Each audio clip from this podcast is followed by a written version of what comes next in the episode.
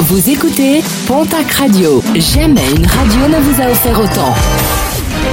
L'information locale à 9h, c'est sur Pontac Radio. Bonjour Jean-Marc Courage Sénac. Bonjour à toutes et à tous. Écoles et services publics impactés ce mardi par le mouvement national de grogne lancé par les syndicats.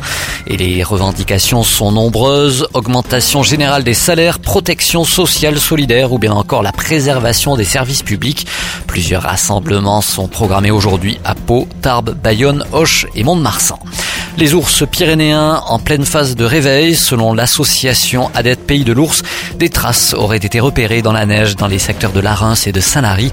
Et concernant les dernières ours relâchées en Béarn, l'ONCFS, l'Office national de la chasse et de la faune sauvage, a donné quelques nouvelles. Sorita hibernerait toujours dans sa tanière dans les Hautes-Pyrénées. Claverina serait, elle, réveillée et évoluerait en Aragon, en Espagne. Un comportement qui indique par ailleurs que l'ours n'a pas eu d'ourson comme le craignaient les éleveurs. Un chat tagué à la peinture verte pour la Saint-Patrick à Lons. Sa propriétaire adjointe à la mairie dénonce auprès de nos confrères de la République des Pyrénées une maltraitance même dans les actes les plus minimes. L'association Animal Cross a été alertée. Attention, si vous vous trouvez sur la route, la 63 sera fermée à la circulation ce soir ainsi que demain soir. Fermeture dans le cadre des travaux d'élargissement des chaussées.